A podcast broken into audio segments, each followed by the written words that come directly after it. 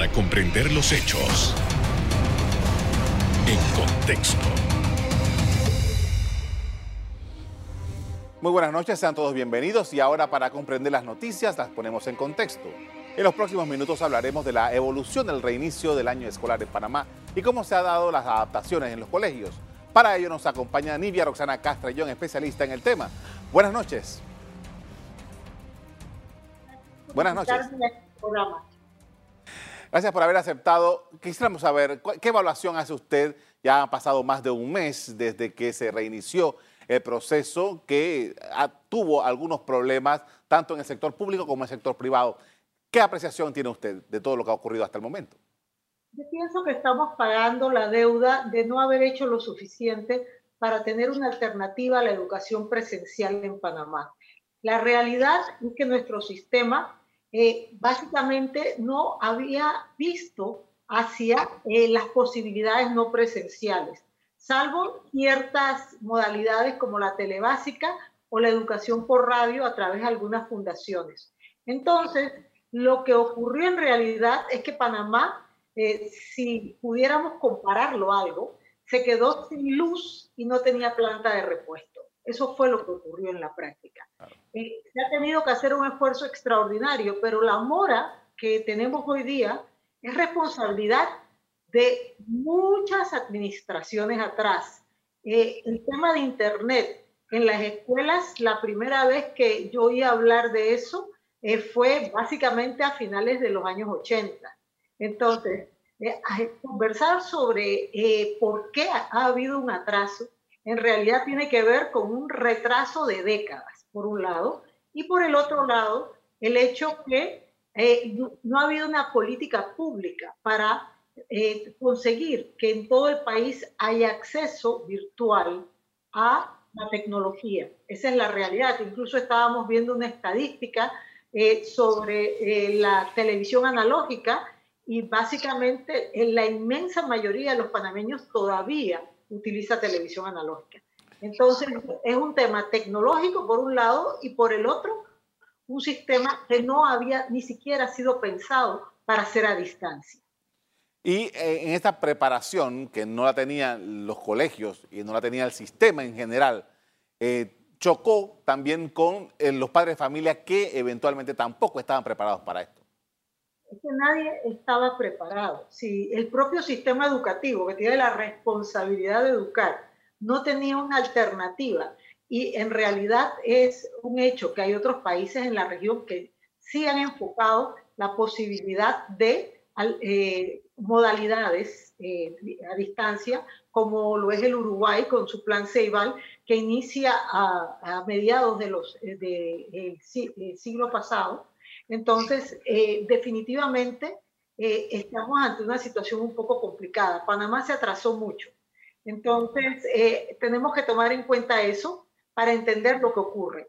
Y la realidad es que también tenemos un problema de acceso de niños que están en poblaciones muy alejadas donde no hay ni carreteras físicas ni carreteras virtuales. Eso complica aún más la situación. Ahora, tomando en consideración las deficiencias que ya eso lo hemos discutido múltiples veces en Panamá y se han hecho muchos documentos en los que se plasma la realidad de la educación panameña, este año en particular, el, riesgo que hemos estado mm, tomando con la situación que se nos presentó, esta bomba que estalló, eh, pone aún en mayores aprietos al sistema completo y a la calidad de esa educación que ha sido una preocupación de muchos grupos, ¿no? Yo tengo que ser muy franca y qué bueno que trae el tema.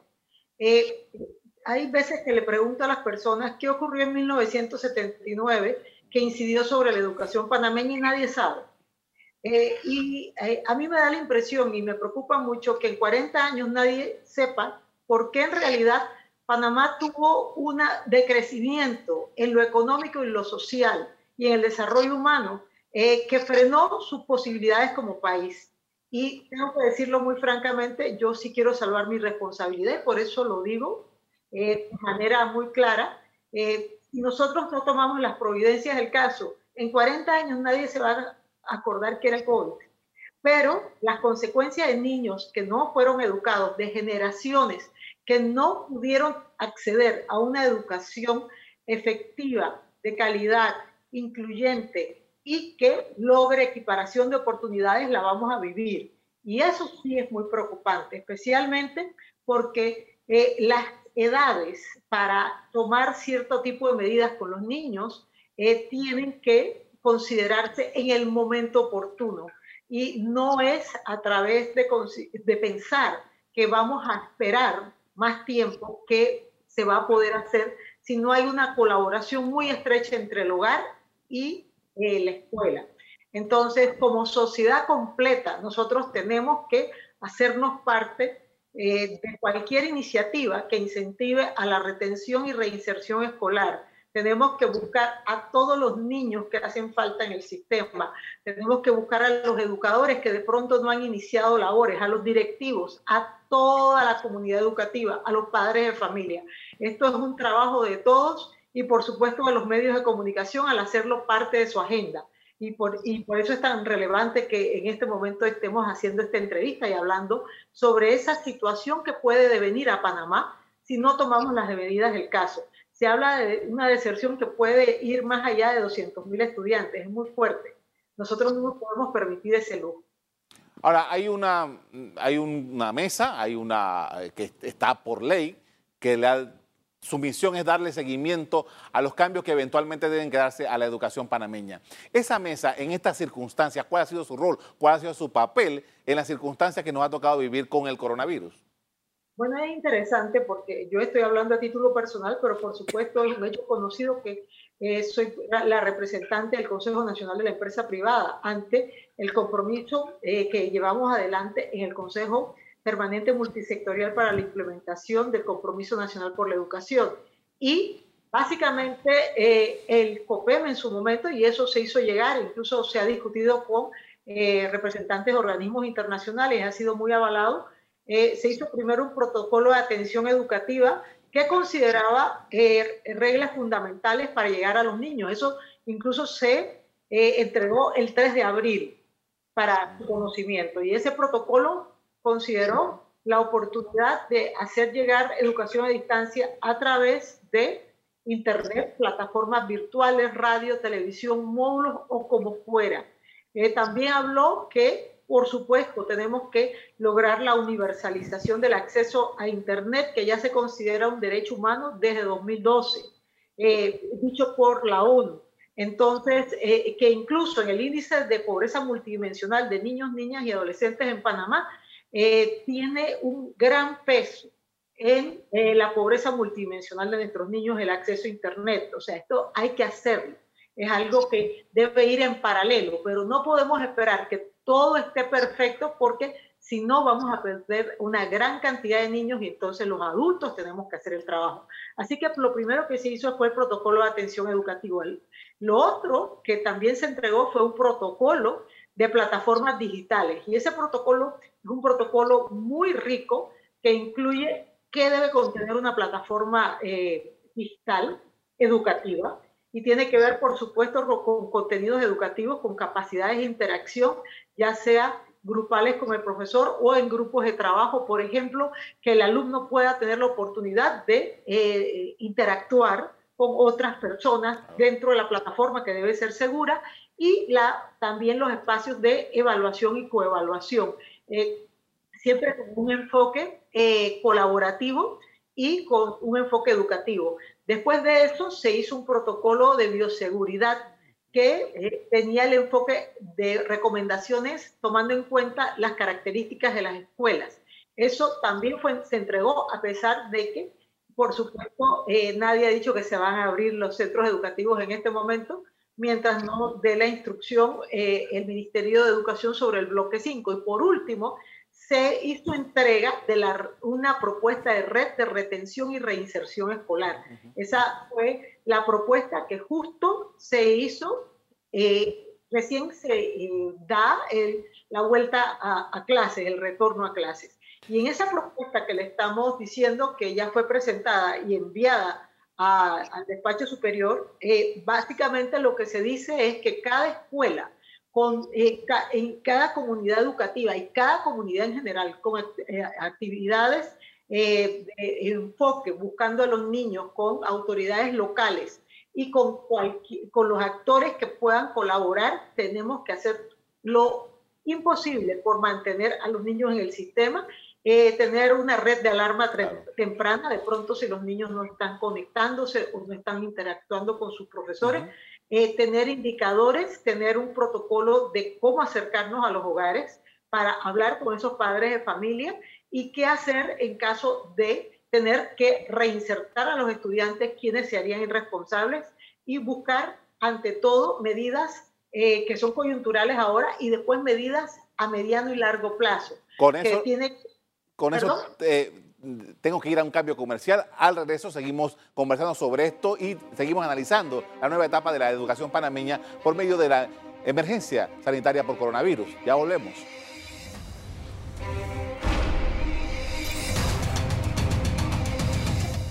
Estamos de regreso con Nivia Rosana Castrellón, analista del tema educativo, con quien estamos conversando acerca de la situación del sistema educativo panameño en este momento con la pandemia y nos estaba haciendo una serie de explicaciones acerca de cómo la mesa eh, permanente que apoya el sistema educativo y las transformaciones que se tienen que dar ha venido...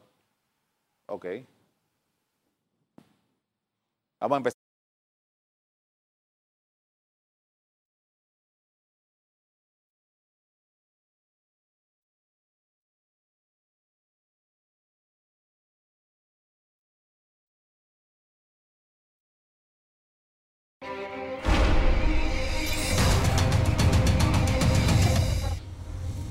Estamos de regreso con Nivia Rosana Castrellón, analista del tema educativo, eh, conversando acerca de la situación que se presenta en Panamá con el coronavirus y el sistema educativo. Justamente nos estaba haciendo un análisis acerca de las propuestas que se habían presentado por parte de la mesa eh, eh, permanente que analiza el tema y los cambios que se deben dar en la, en la comunidad. Y usted hace un rato estaba explicando el gran, el gran problema que tenemos con la posible deserción de miles de estudiantes y todo esto está en riesgo debido a la situación. ¿Qué puede hacer el sistema en una situación tan grave y tan comprometida como esta? Y precisamente nosotros lo que consideramos es que aquí tiene que haber un empoderamiento desde la escuela. Eh, los maestros tienen que ser los primeros en tratar de ubicar a sus estudiantes los directores tienen que hacer una labor en el mismo sentido, la propia comunidad educativa, la sociedad civil, las ONGs, las autoridades locales. Nosotros lo que propusimos es que se creara una red en cada una de las escuelas y que esa red a su vez estuviera en las 16 regiones educativas y que se enfocara y se diseñara cada red según sus características puntuales, porque por supuesto que no es lo mismo una red en el área de Panamá Oeste que en, la comarca Nove Buglé. Entonces tenemos que buscar una realización y un enfoque tomando en cuenta el contexto. Así que eh, se hizo eh, con esa, esa mirada y también pidiendo que buscáramos todas las fórmulas para poder eh, en un momento dado contactar a los niños, a sus padres y buscar maneras para que si los niños no han estado yendo al colegio, eh, se puedan reinsertar a través de modalidades flexibles, buscar fórmulas para que los niños tengan la oportunidad de aprender con calidad. Eh, si es necesario hacer adecuaciones curriculares, se ha enfocado en el currículum priorizado, que son las cuatro materias básicas, eso es muy importante.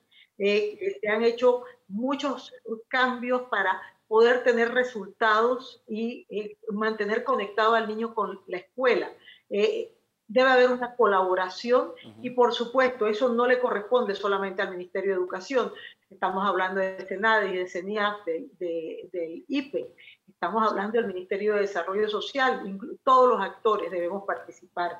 Es una responsabilidad demasiado grande con nuestra niñez y juventud y no podemos dejar a ningún niño atrás. Dejarlo sería un crimen para ellos. Ellos no tienen la culpa que haya COVID-19, ellos no tienen la culpa que haya distanciamiento social y nosotros como adultos no podemos perder al eslabón más débil de la cadena. Ahora, eh, usted mencionaba en el segmento anterior que desde el 2012 se considera acceso al Internet que debe ser universal Y ahora mismo estamos justamente en una discusión en Panamá, particularmente hay gremios de educadores que están diciendo que hay dificultades de padres de familia, incluso de propios eh, docentes, para tener acceso a Internet, el costo que esto tiene eh, tanto en, la, en, la, en, la, en, el sistema móvil como en el sistema fijo. Eh, y obviamente debido a la situación como se dio esto del, del coronavirus, no ha habido manera de poder eh, tener algo preparado sobre esto. ¿Dónde debemos caminar para que eventualmente, porque no vamos a tener vacuna hasta el otro año, en algún momento, cómo debemos caminar para que lograr que este proceso sea lo más fluido posible? Bueno, antes que nada, yo pienso que esta discusión de si tenemos acceso o no a Internet es una discusión que de verdad era de hace 25 años. Eh, esto es la historia de siempre con Panamá, que a veces tenemos la costumbre de políticas públicas para solucionar un problema. Nosotros debimos haber visto eh, eh, de pronto con una mirada a mediano o largo plazo dónde podríamos estar como país si no tuviéramos ese problema de acceso a Internet. Y eso se ve en todo. Eso no es solo en el tema de educación, tiene que ver con salud, tiene que ver con acceso a comunicación puntual. Hay comunidades que simplemente no hay forma de llegar a ellas. Eso debió ser una política pública desde principios del siglo XXI. Entonces, eh, obviamente, eh, estábamos en una zona de confort, muchos, eh, otros sí habían adelantado, eh, y ahora lo que estamos viendo es las consecuencias que la educación no eh, presencial eh, no es una opción, es una necesidad y es el cumplimiento de, de un derecho humano fundamental, que es la educación. Entonces, mi impresión es que debemos ir en paralelo, buscando todas las fórmulas para estar cerca de nuestros estudiantes, pero al mismo tiempo, de aquí debe salir una política pública para que haya un acceso a Internet eh, eh, que realmente responda a eh, una realidad, que es que donde no haya carretera, tiene que haber acceso virtual. Debiéramos empezar con los lugares más alejados. Es, es, lamentable lo que ha ocurrido en Panamá, que nos acordamos de estas comunidades cuando hay, y siempre lo menciono, elecciones, yo tuve la experiencia con los circuitos 12.1 y 1.1, que no había forma de comunicarnos con ellos y, y, y, se hablaba inclusive de no tomar en cuenta los votos porque era una diferencia inmaterial. Y al final del día es castigar a las personas porque no tienen acceso, porque no hemos hecho las políticas públicas que debíamos hacer. No puede ser. Yo creo que esto eh, debe ayudarnos a ir hacia allá, eh, aprovechar el nodo de cables de fibra óptica que, que, hace que Panamá tenga un ancho de banda muy especial. Eh, por supuesto, la colaboración de, los proveedores del servicio, pero también la autoridad de los servicios eh, eh, públicos, debe colaborar. Claro. Eh, con, eso, con pues eso vamos a hacer otra pausa para comercial y al regreso seguimos en el análisis de los factores que están incidiendo en el proceso educativo en medio de la crisis de salud generada por el COVID-19. Ya regresamos.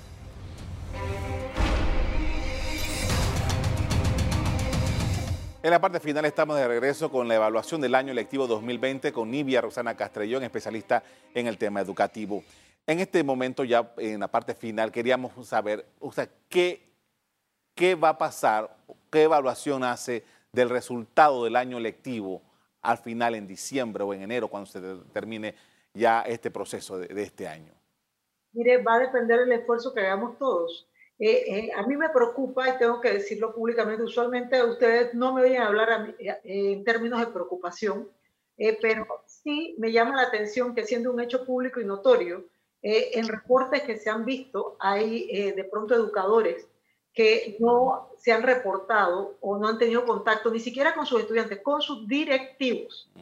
Eso es algo que eh, hay que ver qué es lo que está ocurriendo. No sabemos si están enfermos, no sabemos si han tenido un inconveniente, pero pienso que eh, tenemos que ver cómo todos estamos a andar el sistema de manera correcta. En, nosotros aspiramos que en diciembre, por supuesto, se terminen de vida forma de la manera que se ha planificado, entendiendo las circunstancias extraordinarias que están ocurriendo y que se tomen las medidas necesarias para que en un momento dado eh, podamos analizar el impacto que ha tenido el hecho de eh, la falta de una oportunidad educativa eh, como las, las, que han tenido siempre nuestros muchachos.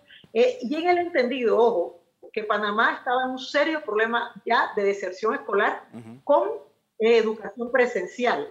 nosotros vimos los números y francamente, para nosotros es inaceptable que haya un 90% de tasa de escolarización en primaria, significa que hay un 10% de, los niños que no se están educando. Eh, por el otro lado, en educación eh, premedia es 69% y en media es 52% en modalidad presencial. Entonces, eso nos tiene que llamar a la reflexión. Ya el sistema no está pudiendo retener a los estudiantes y la, eh, la primera causa es el fracaso escolar en premedia y media. Y en eh, primaria se habla del cambio de residencia, que puede ser en las comunidades migrantes de poblaciones originarias. Entonces, ¿qué te dice eso?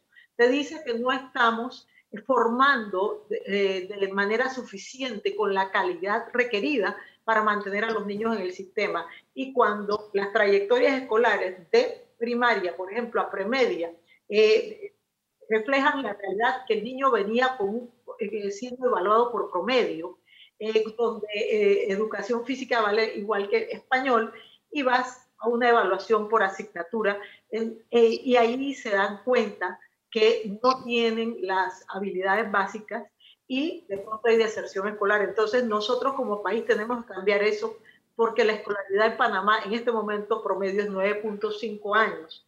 Y esto es terrible porque los más pobres en este país tienen 5 años de escolaridad versus aquellos que tienen más ingresos que tenemos 14 años de escolaridad. Ya, es muy ya, Sí, Ya para finalizar, como quiera que ha sido irregular el año, perdimos cuatro meses, la mayoría de los colegios en Panamá perdieron cuatro meses de clase. ¿Cuál es el rol de los padres de familia para eh, colaborar con sus hijos de manera tal de que más allá de la clase consigan conocimiento?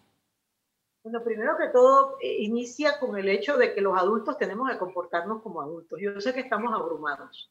Eh, usted ve que de pronto la gente anda agresiva en la calle y de pronto te contestan de manera inapropiada y todos pensamos que nuestro problema es el más grande. A veces eh, caemos en el egoísmo los seres humanos. no puede haber egoísmo con los niños. No puede haber egoísmo ni con los niños ni con los jóvenes. Tenemos que dar nuestro mejor esfuerzo, nuestra milla extra. Conozco de escuelas en Panamá cuyos padres de familia y su comunidad educativa han hecho lo imposible por acceder a los niños que son más vulnerables, eh, llevándoles alguna fórmula o alguna eh, medida para tener acceso a educación a distancia. Se han hecho colectas de celulares, de televisores, de radio. Hay gente allá afuera que están haciendo sus mejores esfuerzos. Yo invito a todos que hagamos lo mismo, no solamente a los padres de familia, a todos eh, hay que dar la milla extra por nuestra niñez y juventud. No los podemos dejar atrás, no tenemos derecho. El derecho a la educación les pertenece a ellos, así dice nuestra constitución, no a nosotros. Nosotros los adultos no podemos determinar si se lo damos o no. Y, y quizás esa, esa es la mayor reflexión. Esto es un compromiso y un deber compartido y es una responsabilidad histórica porque lo que sí quiero enfatizar, lo dije hace un rato, lo repito, es que sí vamos a pagar las consecuencias todos. Y aunque usted piense ya, el que me escucha, que no, mi hijo está en un colegio privado, pero si usted puede ayudar a un muchachito, y porque le sobra un televisor o le sobra una radio, le sobra un celular que ya no usa, hágalo hágalo, porque usted no sabe si le está cambiando la vida a alguien. Y en el presente vamos a determinar el futuro de esos niños y de nuestro país. Así que mi llamado es a eso, a que hagamos esa gran red de retención y reinserción, y no porque lo diga el Ministerio de Educación, sino porque nosotros como sociedad nos interesa cuál va a ser el epílogo y el desenlace de esta historia que ojalá tenga un final feliz. Le agradezco mucho, Nivia Rosana Castrellón, por, haberse, por haber compartido con nosotros estos criterios importantes acerca de este fenómeno que nos ha tocado vivir. Con mucho gusto, muchas gracias por considerarme. Hasta luego. Con todos los problemas que por décadas ha tenido la educación panameña, nada se parece a los efectos de la pandemia. El año escolar se programó para iniciar el 2 de marzo, pero se interrumpió nueve días después y en la mayoría de las escuelas del país estuvo detenido por cuatro meses hasta el 15 de julio. Hasta aquí el programa de hoy. A ustedes les doy las gracias por acompañarnos y les recuerdo que si quieren volver a ver este programa, búsquenlo en el VOD de Cable Onda, el locales, Canal Eco. Quisiera aprovechar la oportunidad para recordar que se ha dado apertura para que circules en tu día, sin restricción de horas, pero allá afuera sigue estando el virus. Si quieres que este sea el inicio de una apertura más amplia, donde más gente pueda regresar a trabajar y en empresas y negocios sigan abriendo, la responsabilidad está en tus manos. Haz parte de tu rutina diaria al cuidarte, usar tu mascarilla, lavar tus manos y desinfectar. No te dejes llevar, no te descuides, evitemos los rebrotes. El control lo tienes tú en tus manos. Me despido invitándolos a que continúen disfrutando de nuestra programación. Buenas noches.